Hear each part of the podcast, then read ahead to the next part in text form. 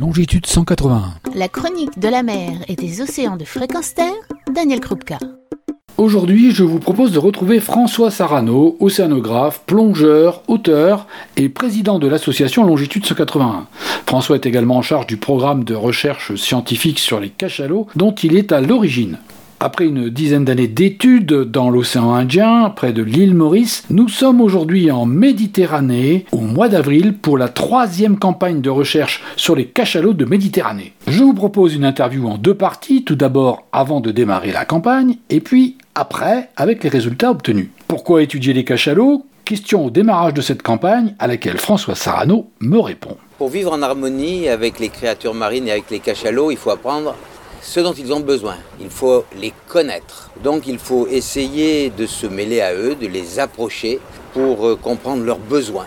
Et c'est ce qu'on va essayer de faire là, euh, pour cette expédition. D'abord, en essayant de les trouver dans cette immense Méditerranée, dans ce grand sanctuaire Pélagos au large de Porco, qui a 60 ans cette année, la plus belle réserve marine. Et euh, pour les trouver, on va les rechercher en les écoutant, en essayant de repérer dans cette immense épaisseur liquide les, les clics qu'ils émettent lorsqu'ils vont chasser les calmars dans les profondeurs. Donc nous allons mettre nos micros à l'eau, nous allons écouter, et lorsque tout d'un coup nous allons les entendre, nous allons attendre qu'ils viennent respirer en surface pour euh, les observer, essayer de les approcher suffisamment sans les déranger, avec respect euh, pour euh, faire leur carte d'identité visuelle.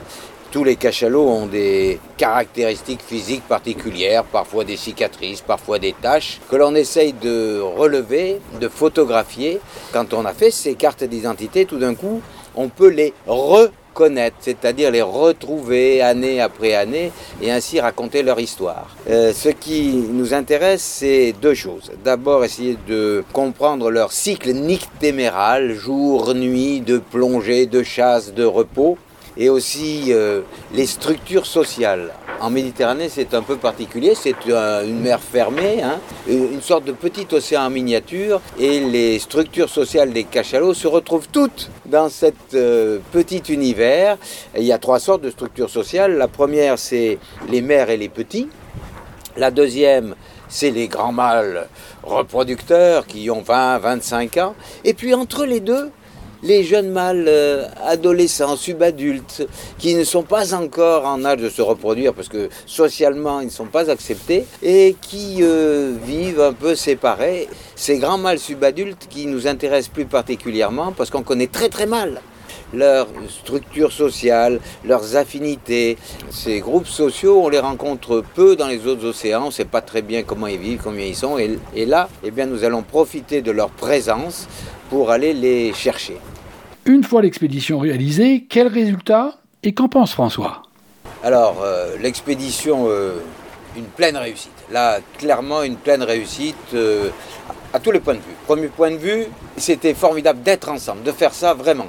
La deuxième chose, un temps assez court, hein, puisque les contraintes des emplois du temps de chacun d'entre nous faisaient que nous ne pouvions pas consacrer plus de quelques jours, eh nous ont quand même permis de rencontrer neuf sub-adultes différents, donc ces, ces cachalots-là, euh, mal que l'on, que l'on recherche, de faire les cartes d'identité de 4 et les cartes d'identité acoustiques de 5 ou 6. On va voir, le travail euh, est en cours et ça va nécessiter quelques temps.